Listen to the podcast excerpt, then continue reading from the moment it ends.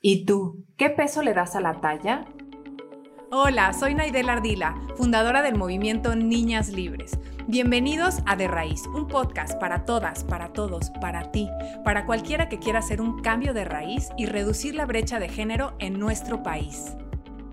Bienvenida a toda la audiencia. Hoy estoy encantada de tenerles aquí con una invitada especial, Alejandra, que nos va a compartir un poco un tema que a todas y a todos nos interesa, nos llama la atención y sobre todo algo que necesitamos reflexionar como sociedad. El título de nuestro podcast es ¿Qué peso le das a la talla? Bienvenida, Ale. Hola, mucho gusto, muchas gracias por invitarme. Estamos encantadas, es un deleite tenerte aquí. Ay, muchas gracias también para mí.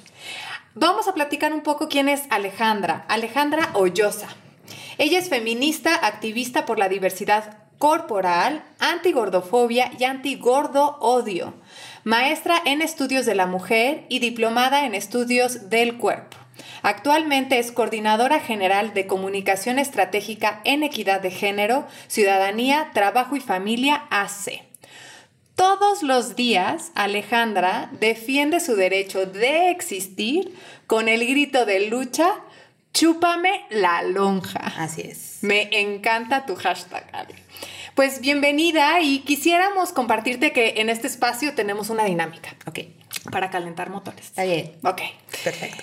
Y esta dinámica es, yo te voy a, a, dar una serie de palabras, una palabra, una frase, y tú me contestas lo primero que venga a tu mente. Perfecto.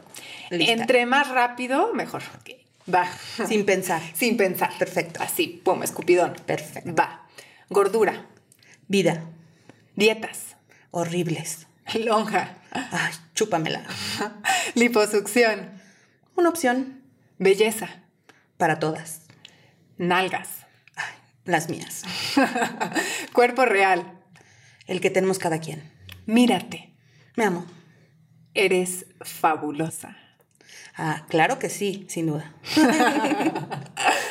Maravilloso, Ale, qué buen calentamiento. Y bueno, iniciando este espacio, yo quiero compartirte algo que vemos. Eh, cómo en esta sociedad el valor de las mujeres está reducido a su imagen física. Y esto nos lleva a pasar mucho tiempo ideando cómo ser más delgadas, cómo caber y entrar dentro de ciertos estándares de belleza para ser deseadas por los otros. En este esfuerzo por entrar, se genera un desprecio continuo por nuestro cuerpo, que por supuesto merma la manera y afecta la manera en la que nos vinculamos con nosotras mismas y también impacta en cómo nos relacionamos con el resto del mundo. Ale, compártenos, ¿qué experiencias viviste en relación a tu cuerpo? Pues bueno, yo os digo que yo, yo, yo nací ya este, caderona y con mucha bubi. O sea, a mí no me pusieron pañal, a mí me pusieron ya mi primer 34B. Entonces, yo ya nací así, yo no me recuerdo de otra manera, aun cuando mi mamá siempre me dice, hija, tú no eras gorda, bueno, pero yo no, no, me recuerdo de otra manera que no sea gorda. Entonces hoy me, yo me empiezo a preguntar como a, ya grandecita, no creas, como a los 25 años, ¿qué significa estar gorda o qué es ser gorda? Porque yo hice muy, la, las gordas pasamos por momentos, de incluso de anorexia también, o sea, es increíble, uh -huh. pero muchas de, de, las que yo conozco que estamos en el activismo y también las que no, hemos pasado momentos vida, de, de nuestra vida en, en, en, sin comer o haciendo demasiado ejercicio. Uh -huh. A mí me pasó a los 11 años, ¿no? Cuando empecé a pensar, fui a comprar un traje de baño, estaba de vacaciones, uh -huh.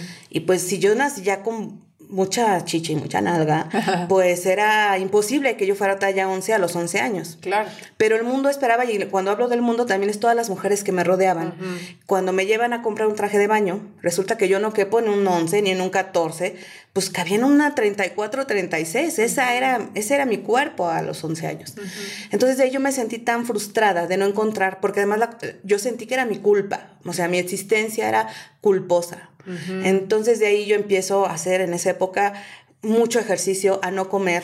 Uh -huh. Y estuve así dos años y llegué a ser 34, talla 34 uh -huh. y no bajé ni un gramo más. Y eras una chiquita. Sí, yo tenía 12 años cuando yo hacía ejercicio 6, 8 horas diarias. O sea, llegaba de la escuela y ir ejercicio, ejercicio. Y entonces yo decidí, o sea, a esa edad dije, no, no hay forma, no hay manera. Entonces, así que me liberé. Es la primera como resistencia que hice sí. en mi vida. Pero después, bueno, empiezas también como la época del romance, ¿no? Entonces te das cuenta que hay cuerpos, los cuerpos delgados o los cuerpos normales o ciertos cuerpos bellos, curvilíneos, pero no gordos son preferidos, ¿no? Entonces yo empiezo así como si, no, no, yo no pertenezco a este mundo, pero yo sentía que la que estaba mal era yo, que era mi cuerpo el que estaba mal.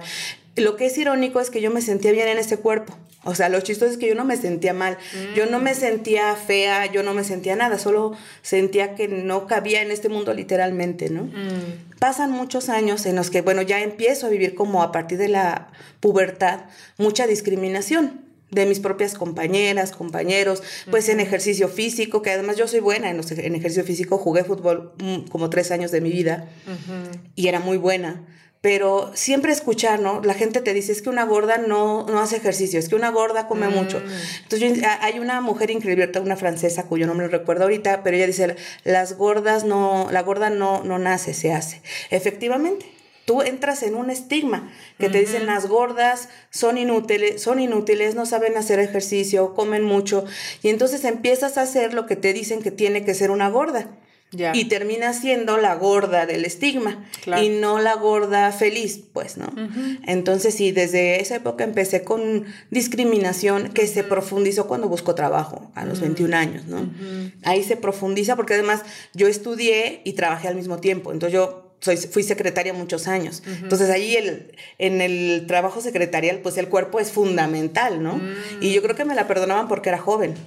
Pero en cuanto empecé a ser más grande, más precisamente los 30 años quizá, pues ya no me perdonaban ser gorda, ¿no? Mm. Entonces empezó una serie de discriminaciones que ahí donde me hace clic, o sea, donde yo digo, mm, hay que hacer algo.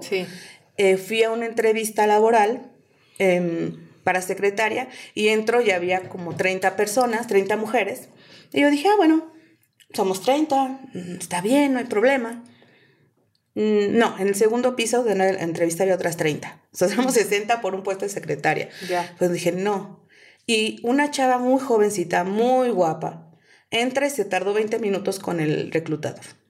Yo me tardé 3 y nunca me vio la cara. Mm. ¿sí?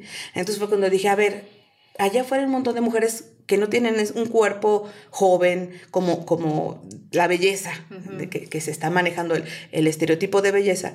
Dije, no es mi problema. Esto es un problema social del que tenemos que hablar, ¿no? Claro. Porque lo que está de por medio no solamente es que sientas feo, porque sientas pues, total, vas y te curas tu alma a tu casa y tus amigas te dicen, no, no hay gran problema.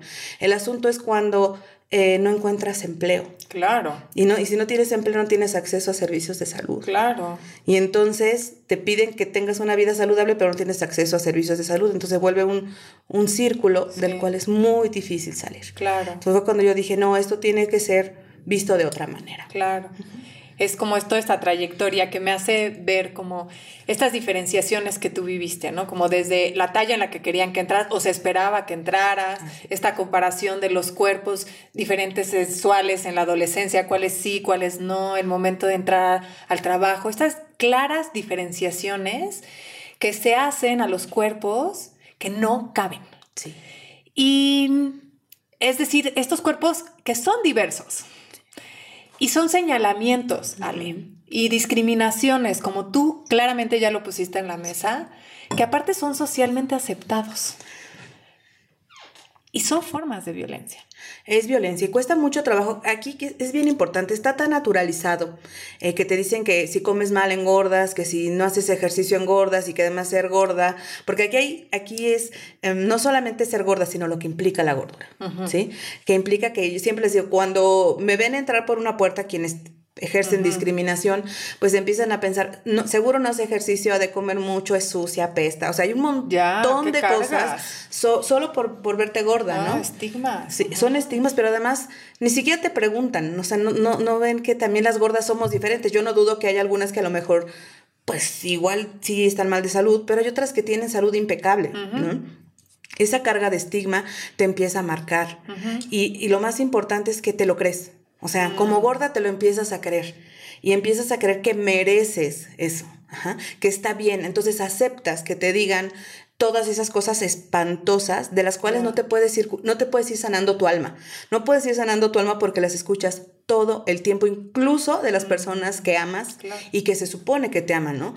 ¿Cuántas mamás no eh, eh, presionan a sus hijas para que coman menos? Y eso pasó con mi mamá. Eh, el asunto es que con el tiempo me di cuenta que, bueno, no le puedo pedir más a mi mamá porque ella fue, fue también criada en la misma cultura que yo. A ella le exigían lo mismo. Creo que una cosa que nos unió, unió a mi mamá y a mí es, eh, ella reconoció que vivió anorexia muchos años de su vida para tener ese cuerpo de mujer delgada que ella necesitaba tener. Entonces yo, yo era un conflicto para mi mamá porque siempre, bueno, ella dice que no siempre fui gorda, pero yo siempre me viví gorda y además gorda feliz la mayor parte del tiempo, ¿no? Mm. Entonces para mi mamá era un conflicto. Claro, un contraste. Pero nos unió muchas cosas porque, por ejemplo, mi mamá hasta casi los 50 años, eh, por primera vez, primera vez utilizó un short. Fuimos a Acapulco y me vio con short y me dice, hija, pero ¿qué mamá? Pues hace calor, ¿no? Mm. Entonces, por primera vez ella usó un short y, vio sus piernas y dentro ya no lo, no lo ha podido dejar el short. Pero nos unió de manera diferente. También es como nosotras tomemos eso, ¿no? Y también que no sintamos que es culpa de la mamá. Tampoco hay que culpar a la mamá. Ella tuvo una, una crianza igual que la nuestra, ¿no? Le dijeron que tenía que estar delgada y que además ser delgada es ser feliz. Porque además ahí es el asunto. No solamente es la forma de tu cuerpo, sino vincular con un estado de, ánimo. Y me encanta esto que compartes, ¿no? Como cómo se cree que una persona gorda va a tener vergüenza, se está por hecho incluso que va a tener vergüenza de su cuerpo y entonces que no se ponga shorts y cómo incluso me encanta que nos compartas y descubrir cómo, cómo tu misma experiencia de habitar tu cuerpo te permitió también invitar a tu mamá a que se liberara de eso también. Eso fue maravilloso. Y también pues, me pasó con mi suegra, porque mi suegra me decía mucho, oye, Ale, es que pues estás gordita, ¿no? Y yo, sí, y no, pero no has pensado, a ver, yo soy feliz, suegra, usted, ella es muy delgada. Yo soy feliz en este cuerpo, no me estorba, soy feliz. Usted es feliz en el suyo y ya se quedó. No lo sé. También esta forma de que eh, ayudas a interpelar a las personas a su propia corporalidad. Y la idea es esa, ¿no? Que seamos felices con nuestros, nuestros cuerpos. Además, los cuerpos cambian. Otra cosa, el cuerpo no es fijo. Sí. ¿Sí? O sea, no solo por la alimentación. Por ejemplo, ahorita que estamos en confinamiento, pues estamos sentadas más horas. ¿sí? No estás saliendo a caminar, no, el transporte público que yo una vez yo vivo en Esahualcoyotl, entonces, y trabajo en Coyoacán. Dije, mm. ¿cuántos pasos hago? Me llevé mi medidor de pasos y eran cinco mil. Solamente en la mañana y en la noche otros cinco. O sea, eran un montón y yo nunca me había dado cuenta cuánto ejercicio hacía. Sí. Entonces, eso que no estamos haciendo y que no está en nuestras manos, ¿no? También. Va modificando nuestro cuerpo, nuestra alimentación, muchas cosas van modificando nuestras prácticas, qué hacemos con nuestro cuerpo y nuestro cuerpo cambia, ¿no? a veces, a veces es tan caprichoso que ni te pregunta, o sea, responde a un montón de cosas, que también es la forma en que vemos el cuerpo, ¿no? Claro. No separar cuerpo y mente. Somos cuerpo y mente y lo que sucede, una depresión a lo mejor no te hace comer mucho, pero cambia la química de tu cuerpo. Sí y cambia tu cuerpo, ¿no? Y pienso, Ale, en esto que compartes, ¿no? Como esta asociación directa a la flacura. No lo había visto así con, con la claridad que lo pones, pero, pero ahora que lo nombras lo veo, ¿no? El asociar que la flacura es felicidad. Y entonces, qué común notar el miedo colectivo a la gordura y cómo es como si fuera una especie de amenaza latente y constante a lo largo de la vida de muchas mujeres. Es una frustración continua por no poder adelgazar a estos ridículos, ridículos estándares de belleza. Ale, ¿qué es entonces la gordofobia? La gordofobia es toda discriminación a cualquier persona por tener un cuerpo más grande, más pesado, distinto, ¿no? Distinto. Y que no, que no es la, esta, le llamamos la, la, delgadez hegemónica, así como está la masculinidad hegemónica, que es con lo que nos comparamos. La delgadez, digo, además ha sido diferente. Ah, históricamente eh, los cuerpos gordos en algún momento fueron como para las clases altas. Era una forma de mostrar que tenías dinero y que podías comer y que no, no ibas a vivir pobreza. Pero ha cambiado. Y ahora en las clases altas la delgadez es la hegemonía. ¿No? Entonces también eso hay que tener claro, cómo vemos el cuerpo y cuál es el cuerpo hegemónico cambia a través del tiempo.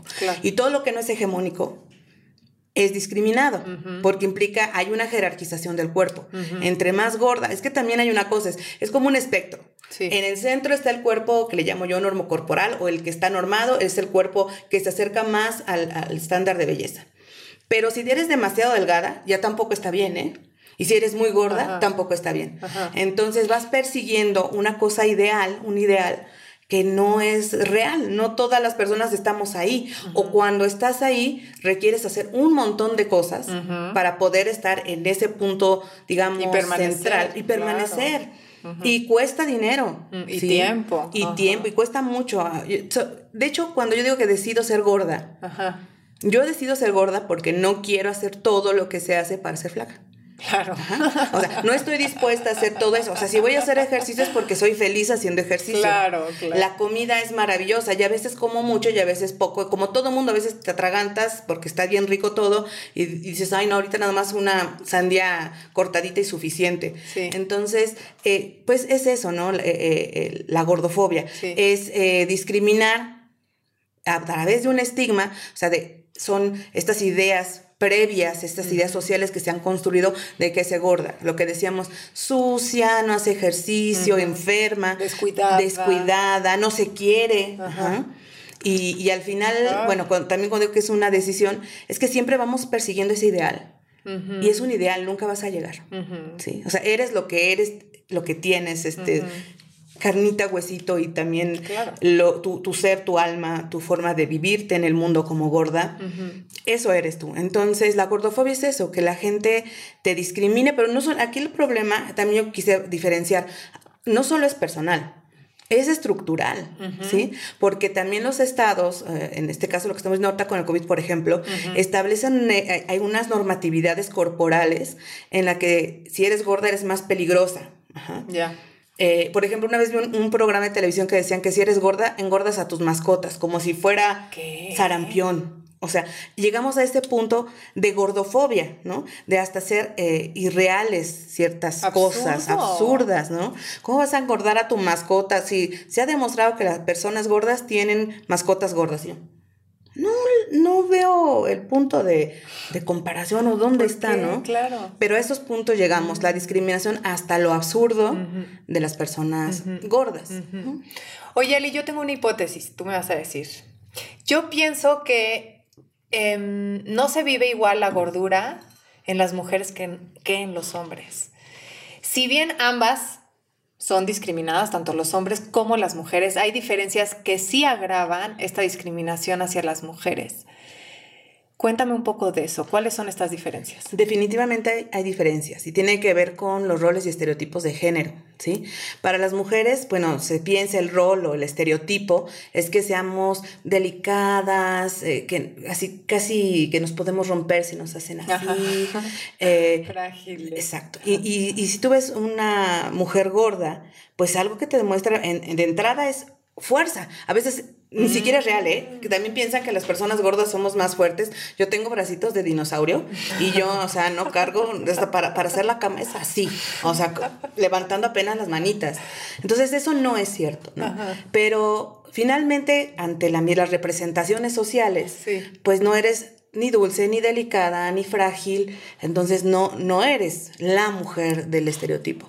Para los hombres también, yo me he enfocado más en mujeres porque pues es mi vivencia, ¿no? Yo me vivo mujer gorda. Los hombres tienen otras, otras cosas que tienen que ver con la parte, pues justamente un hombre gordo no es fuerte. ¿No? Mm. Entonces, no puedes ser gordo y, no ser fuerte, porque entonces, ¿dónde está tu fortaleza de macho? ¿no? Eh, y, también la pasan mal, porque también hay una, toda una situación, yo, yo no la niego, pero sí creo que a las mujeres nos pega por muchas, muchas cosas, ¿no? Eh, por lo laboral, también por la maternidad. La maternidad hace que tu cuerpo cambie, ¿sí? Entonces, todas estas ideas últimamente, ¿no? De tiene tres días que parió y ya está ya cero. O sea, qué peligroso. qué horror. O sea, es irreal. ¿A qué estás obligando a estas mujeres que tienen que recuperar? Su cuerpo se tiene que recuperar, los órganos se tienen que acomodar. ¿Y a qué las están llevando? A que en tres días o un mes o quince días otra vez estén planas. O sea, eso es muy peligroso. para nosotras tiene otros, otros, este, otras eh, formas de vivirse y también otras formas de que se vive la discriminación. Y en el ámbito laboral, por ejemplo, para nosotras es muy importante esta llamada, eh, siempre dicen la, la excelente presentación, etcétera. Nunca te dicen qué es, ¿no? Es el todo y la nada. En realidad es depende del gusto personal y depende de qué imagen de belleza y de excelente presentación tenga la persona que te va a entrevistar o la empresa a la que vas a entrar. Ya. Qué terrible, ¿eh? No debería de aparecer en ningún lugar de es discriminación. de selección. Y ahí lo tiene, o sea, está en, normativas, es discriminación, pero es muy difícil uno que lo puedas comprobar, porque pueden decir, es que no es porque es gorda, es que no cabría en el espacio laboral, ¿no? Cuando dices, el problema entonces no es que estés gorda, es que tu espacio laboral es chico. Claro. O sea, vayámonos a la estructura, lo estructural, ¿no? Justamente que una cosa es lo personal, que hay gente que es gordófoba y dice yo odio a la persona. Está bien, o sea, es tu gusto, no tenemos por qué estar juntas, no, no hay problema. Otra cosa es que eso limite el acceso a servicios de salud, al empleo, a muchas cosas en la vida. Estamos ahí hablando ya de estructural, porque limitas oportunidades de vida y además limitas el que la gente gorda acceda a una vida digna, con bienestar. claro. Me cuentas este, este ejemplo ¿no? del, del trabajo y pareciera que en esta cultura se tiene el derecho de rechazar los cuerpos gordos. Cuerpos que incomodan por no cumplir lo que bien dices, este estándar de belleza esperada. Y con el prototipo del cuerpo delgado, con silicona, sin marcas ni vellos. Y estos estándares que, que son tan, tan marcados y tan claros, y que de alguna manera cuando se presentan hay dos caminos, pareciera, ¿no? Tú dime. O acepto el rechazo o acepto corregirme, arreglarme. Y entonces yo quisiera preguntarte, Ale, porque yo te veo y, y, me queda muy claro que tu experiencia es muy diferente. ¿Cuál fue tu proceso para salirte de estos cánones y dejar de intentar corregir o arreglar algo de tu cuerpo? Mm, yo creo que no, no tengo muy claro cuándo empieza. Sí tengo claro que no me sentía a gusto con el hecho de ser discriminada en la calle. ¿Sí? Mm. O sea, me molestaba mucho, me enojaba demasiado, toda esta ira, toda esta rabia, no sabía qué hacer. Eh, cuando yo estudié la maestría, mi tesis fue sobre discriminación laboral hacia mm. mujeres de 35 a 55 años. En el centro estaba el cuerpo. Pero yo no quería ver el cuerpo porque ya una profesora maravillosa, Elsa Muñiz, maravillosa, eh, ella es de las mejores en estudios del cuerpo. Ella me dijo cuando estaba haciendo la tesis, no está el cuerpo en tu, en tu tesis. Mm. Yo, no, ¿cómo no? Sí está, no. Así, ¿cómo no? Sí está. Mire, edad, raza, clase, cuerpo. No está el cuerpo, Alejandra, y el cuerpo es central en las secretarias. Sí, es una de las cosas por las que las contratan y no estás hablando de cuerpo. Ahí lo dejé.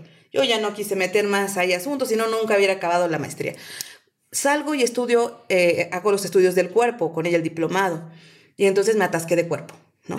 Y entonces me di cuenta que no es que no quería hablar del cuerpo, no quería hablar de mi cuerpo. Claro. ¿Sí? Mm. Y eso coincide con algo que hace más o menos 10 años empiezan todas las fashionistas, todo el mundo de la moda, yo empiezo a conocer un montón de mujeres gordas, tallas 5X increíbles, maravillosas, fenomenales, que hacen que Chanel les haga este, ropa de su tamaño para que vayan a sus desfiles. Yo, yo les decía, estás rompiendo algo, te das cuenta, estás rompiendo algo. Me decían, no, yo nada más quiero vestirme como yo quiera. Entonces fue cuando empecé a preguntarme, eh, ¿cuántas mujeres, o sea, dije, está bien vivirse a gusto en el cuerpo? O sea, yo me sentía mal por estar a gusto con mi cuerpo gordo. Mm. O sea, algo está funcionando mal en mí porque estoy a gusto y no, no sufro, pues, ¿no? Mm. Y entonces me doy cuenta que hay otras mujeres que también se sienten a gusto, que no quieren cambiar. Hay una ah, mujer de Estados Unidos que habla que es salir del closet como gorda, que es absurdo porque eres muy gorda y cómo vas a ser invisible. Pero cuando sales del closet gordo, del el closet de la gordura, es cuando dices soy gorda y estoy bien, soy gorda y soy feliz. Sobre todo eso, yo una frase también como es chúpame la lonja y la otra es gorda y feliz. Porque yo soy gorda y feliz. No significa que todo el tiempo estés feliz. Significa que puedes reconocer públicamente que estás bien con este cuerpo cuerpo, claro. ¿sí? Y que tampoco me gusta esa idea, soy más que cuerpo, no, yo soy este cuerpo maravilloso y otras cosas que le voy sumando. Y esta experiencia de ser gorda en el mundo me permite ver otras cosas y de otra manera el mundo y como también acercarme luego a mujeres para decirles, está bien si no estás a gusto con tu cuerpo pero trabaja en ello, ¿sí? Eh, en los talleres que doy, a veces salen, salen, las mujeres así como en shock, porque me dicen, ¿cómo es posible que digas que tú decides ser gorda? Nadie decide ser gorda. Yo sí, y conozco muchas que sí. Decidir gorda es no seguir los cánones de belleza. Es respetar mi cuerpo. Si mi cuerpo es así, o sea, ya hice todo lo que me dijeron que tenía que hacer a los 12 años. No logré ser talla cero, no lo voy a hacer nunca. Pero puedo, pero lo que sí puedo hacer es vestirme conforme a mi personalidad. Es ser yo misma. Expresarme. Expresarme en mi cuerpo, en la forma de vestir, en la forma de bailar, porque me encanta bailar. Expresarme incluso en la forma en que estoy hablando, en la que muevo mis manos, estar segura de mí. Pero eso no significa que tengo días malos. O sea, sí, tengo días malos en los que a veces digo, pásame la lentejuela y la pluma y el tacón y así soy feliz. Y hay días en los que digo, pásame el, costal y, el cinturón porque no me siento bien con mi cuerpo. Y eso es importante, reconocer, sea cual sea tu corporalidad, que hay días buenos y hay días malos, y está bien. Claro, claro. Em, Hernández Santos es parte de un movimiento que se llama Gordes con Alma. Y ahora que me cuentas estas vivencias tuyas, pienso justamente en, en, un texto que escribieron en un artículo, justamente promoviendo la diversidad corporal como normal. Y esto que me dices, como, me, pues hay días buenos, hay días malos, ¿no? Es como tampoco es como, eh, radiante y siempre y perfecta siempre, ¿no? Y particularmente cuando yo leí este texto, a mí me cimbró la humanidad con la que exigen un alto a la gordofobia. Trago el texto y lo quiero leer contigo. Sí. ¿Sí? Eh, vamos pues. Dice, promovemos el amor a nuestras piernas anchas o cortas a nuestra panza con estrías, a nuestros pechos grandes, a nuestra manera de ocupar espacio, a nuestro derecho a no pedir perdón por la forma de nuestro cuerpo. Queremos que las y los gordos ya no nos sintamos menos, que ya no nos agachemos, ni aceptemos sus ataques disfrazados de consejos. Qué belleza este texto. Y, y entonces mi siguiente pregunta es, Ale, ¿qué hace revolucionario este movimiento? Y lo que hace revolucionario es que no solamente nos ayuda a ser conscientes a las mujeres gordas de nuestras bonitos caderas, este, etcétera, ¿no? Nuestra lonjita amorosa, suave. Yo digo, yo amo mi lonja, es tan suavecita que disfruto estarla apapachando. Claro. Pero también a las mujeres que tienen diversos cuerpos, a las mujeres delgadas, a las mujeres que viven con anorexia y bulimia también, de reconocer que en, primera instancia somos un proyecto. No somos seres acabados, somos seres inacabados y todo el tiempo vamos cambiando. Ahora, hay que, si, lo que ayudamos es como decir, mira, si yo estoy a gusto en esta corporalidad, ¿sí? tú puedes estar a gusto. Lo cierto es que vivimos en un, eh, en un sistema en el que está bien sentirte mal contigo. O sea, está bien, no está bien, porque no estar bien te convierte en una consumidora de cosas, ¿sí? De belleza, de procedimientos de salud, de terapia, de todo, ¿sí? O sea, si no estás bien, eres un negocio. Entonces, una gorda o una mujer, sea cual sea su corporalidad, feliz con su cuerpo, no va a ser consumidora de cosas. O sí, pero, pero de lo que quiera. Y, si deja de consumirlo, esa crema no va a pasar nada. ¿sí? Pero no estar satisfechas ni felices con nuestro cuerpo y pensar que eh, somos, ese cuerpo es una utopía inalcanzable. Sí, que además a la que vamos persiguiendo, nos hace pues totalmente frágiles ante el consumismo. Claro. ¿sí? Y yo, la verdad es que yo soy este, adicta a la ropa, tantos años que no encontré ropa para eh, mostrarme a mí misma en, mi identidad. Ahora yo yo compro todo, me gusta algo y es mío, zapatos también, pero es porque nunca pude expresarme en mi yo. Y eso es lo más importante, tu cuerpo es una forma de expresar tu yo en el mundo, sí. Y si tú estás, y no, como insisto, tampoco, tampoco que si todo el tiempo es, tienes que estar feliz con tu cuerpo, no, ¿sí? Creo que la diferencia entre quienes hacemos activismo es que nos damos cuenta de los días malos. Mm. O sea, puede decir, oh, hoy es un día malo, hoy no me quiero ni mover, hoy me voy a poner toda de negro. O sea, yo evito ponerme lo más posible negro o lo combino porque el negro es el color de la gente gorda, ¿sí? Porque te adelgaza. Pues no te adelgaza nada en realidad, nada más lo crees tú y le das gusto a la gente, ¿no? y, yo creo que es eso. Eh, también aportar a todas las mujeres, a todas las personas, a que se vivan felices en sus cuerpos. Eso es para mí esencial, vivirte feliz en tu cuerpo. Y que hagas lo que hagas, ejercicio, cremas, lo que sea, es para sentirte feliz, no es para darle gusto a nadie, menos a todas esas voces que te dicen en todo momento que tienes que hacer dieta, que tienes que ir al médico. Yo les digo, ok, este, soy gorda, no tonta. ¿sí? Todo lo que tú dices Entonces tú no sabes mi historia de estar buscando la medicina, el médico, la terapia, ¿sí? Para tratar de recomponerme. Pero también cansa porque el cuerpo es sabio y el cuerpo hace lo que quiere. Ajá. Tú puedes estar, hacer mil dietas y si el cuerpo dice, nunca vas a pasar el 34, nunca vas a pasar el 34, ¿eh? A lo mejor eres puro hueso, pero será, seguirá siendo 34. Entonces no puedes seguir pensando en eso. Y creo que para las personas que vienen también con anorexia y bulimia es bien importante, ¿no? Saberse cómodas en su cuerpo. Saber que... Y también respetar. es, es, muy importante eso. También respetar las decisiones corporales. Por más que tu experiencia sea maravillosa, yo no puedo pensar que todas las mujeres gordas tengan esta experiencia. Lo único que les puedo decir es posible Sí. Es posible sentirte bien en tu cuerpo. Claro, claro, qué poderoso mensaje. Y, muy necesario también, justo em, de esto que hablamos, de este ideal de belleza que vienes mencionando, que está distorsionado. Es decir, que no es real. Así como que aparte es lejano, es, es imposible, incumplible. Y, y yo pienso que más allá de aspirar a ese ideal, los esfuerzos como sociedad, como cultura, para transformar esto desde la raíz, deberían de estar dirigidos en corregir esta distorsión de belleza.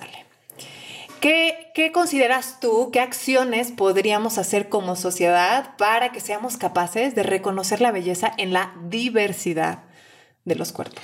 Yo siempre les digo, mira, cuando te ves a ti misma, tú crees que tú eres normal, ¿sí? Tú eres tu primer estándar de normalidad y de ahí empiezas a calificar. Y eres, además, es decir, es una idealización, ¿eh? Tú te ves y dices, yo normal, eh, no importa en realidad tu, corporalidad real, digamos, ¿no? Tú eres eh, lo normal y lo demás es lo anormal. Entonces empezar a pensar que todas las personas somos anormales, ¿sí? O sea, nadie es normal, porque lo normal no existe. Existe lo normado, existe si te acercas a la norma o no. Pero que te acerques a la norma no te hace normal, solo normada, o sea, solamente cumples una regla corporal. Entonces yo creo que eso es lo primero, vernos en que todas tenemos defectos de, de, fábrica, todas, todas, ¿sí? Todas las personas tenemos algo que no nos gusta o algo que no es normal o un dedo de más o la, la rodilla chueca, nadie es perfecta. Y desde esa imperfección, también reconocer los otros cuerpos, ¿no? Claro. Los otros cuerpos tampoco son perfectos, ¿sí? Pero yo tampoco lo soy, ¿sí? Entonces, desde ya, creo que es primero ese trabajo contigo, amoroso hacia ti, de decir, este cuerpo yo lo amo, entonces vas a dejar de estar juzgando los cuerpos ajenos, porque los otros cuerpos no necesitan ser juzgados, como el tuyo no necesita ser juzgado, ¿no? Cada cuerpo tiene sus maneras de vivirse, pero también tiene sus pros, tiene sus contras, tiene sus propias batallas, ¿sí? Porque además el cuerpo no nada más es lo que tú ves por fuera, el cuerpo también es lo que hay adentro. Las enfermedades que no se notan, las enfermedades mentales, todo eso también es parte de la diversidad. Entonces, reconocer nuestra, primero, nuestra propia diversidad nos va a ayudar a ver la diversidad en los otros cuerpos, ¿no? Y de ella vamos a dejar de juzgar, decías dieta o no, porque no sabemos. O sea, si nosotras mismas no queremos ese trato, ¿sí? No queremos que se nos juzgue por aquello de nuestro cuerpo que no se acerca a la norma. Pues las otras personas tampoco, sea cual sea, si son gordas, de talla baja o muy delgadas, porque hay mujeres que también son muy delgadas y comen, bueno, muchísimo y no, pues yo creo que se les va en el aire, pero porque así es su cuerpo, así es su, metabolismo, esa parte que no vemos. Y además a ellas también las molestan, ¿eh? Oye, deberías de comer más, oye, pues si come bien, Huesitos, déjala. Sí, claro, típico. Entonces es eso, yo creo que primero, siempre cuando... Eh, cuando tengo mis discusiones en Facebook y ya cuando llega un punto en que creo que no me van a entender para dónde voy, siempre las invito a que se vean en el espejo, desnudas, desnudos, y que entonces vean, empiecen a ver qué les gusta y qué no les gusta de su cuerpo. Y a partir de ahí empiecen a voltear a ver los cuerpos ajenos. Claro. Claro, esta vulnerabilidad también. todas somos vulnerables, todas las personas. Ale, para cerrar, quiero pedirte que imagines que regresamos el tiempo y que está frente a ti Alejandra de adolescente. Quizá esta chiquita que iba al probador justamente a medirse el traje de baño. ¿Qué le dirías ahora con todo lo que has aprendido sobre tu cuerpo? Yo le diría, no estás mal. El que está mal es el mundo y disfruta. Sóbate la panza desde ahorita, que está muy suavecita. Eso, sé feliz con tu cuerpo. Creo que el mensaje más poderoso en un mundo en el que nos obligan o que nos quieren obligar a ser infelices para consumir o que nos quieren hacer infelices para caber en estándares, eh, lo más importante es ser feliz. ¿no? Creo que la felicidad es súper potente ¿sí? Una felicidad honesta en donde digas, sí, estoy a gusto, eh, esto como no es, no, esto no es algo que me estorba, sino es algo que me, que me marca. En algún momento de la vida yo pensé, yo diferenciaba entre estoy gorda y soy gorda, y decidí ser gorda, mm. porque estar gorda es algo que puede pasar en algún momento. Y yo no quiero dejar de ser gorda, mm. porque yo me disfruto así, disfruto mi vida y creo que también le diré a, a la niña Alejandra de 11 años que tiene mucho más que dar, ¿sí? Mm. Reconociéndose ella como única en el mundo, o sea, única y diferente. En lugar de, eh, no la diferencia que es juzgada, sino la diferencia que te hace ser especial, única y que te lleva a la felicidad, porque nadie puede ser como tú. Nadie tiene tu misma lonjita, ninguna lonja es igual, ¿sí? Y ninguna estría es igual. Ninguna. Y me encanta esta película de una película que dice que las estrías muestran es un mapa de tu vida. ¿Sí? Mm. Porque muestran cuando has subido, has bajado, tu felicidad, todo este dinamismo de tu cuerpo, este cuerpo cambiante, pues está en tus, en tus estrías, está en tus lonjitas. Y es, es, bien rico además vivirse así, vivirse más allá de que si seas gorda o no, vivirte cómoda en tu cuerpo. Claro porque eso te hace también mostrarte de otra manera al mundo, una manera de felicidad, de completud. Pues entonces yo cierro este espacio, Ale, despidiéndome de la audiencia, deseando que las personas seamos capaces de maravillarnos de nuestro propio cuerpo y de toda la belleza que esas imperfecciones tienen y de toda la diversidad que hay en nuestros cuerpos. Ya basta de señalarnos. Gracias, muchas gracias Ale por estar aquí. Qué rico este espacio que construimos. me estuve muy, muy a gusto, muy feliz. Un abrazo a toda la audiencia y seguimos juntas. Si llegaste hasta el final de este podcast, ya eres parte de la solución. Deja tus comentarios en nuestras redes sociales y comparte qué harás diferente a partir de ahora. Sigamos sumando.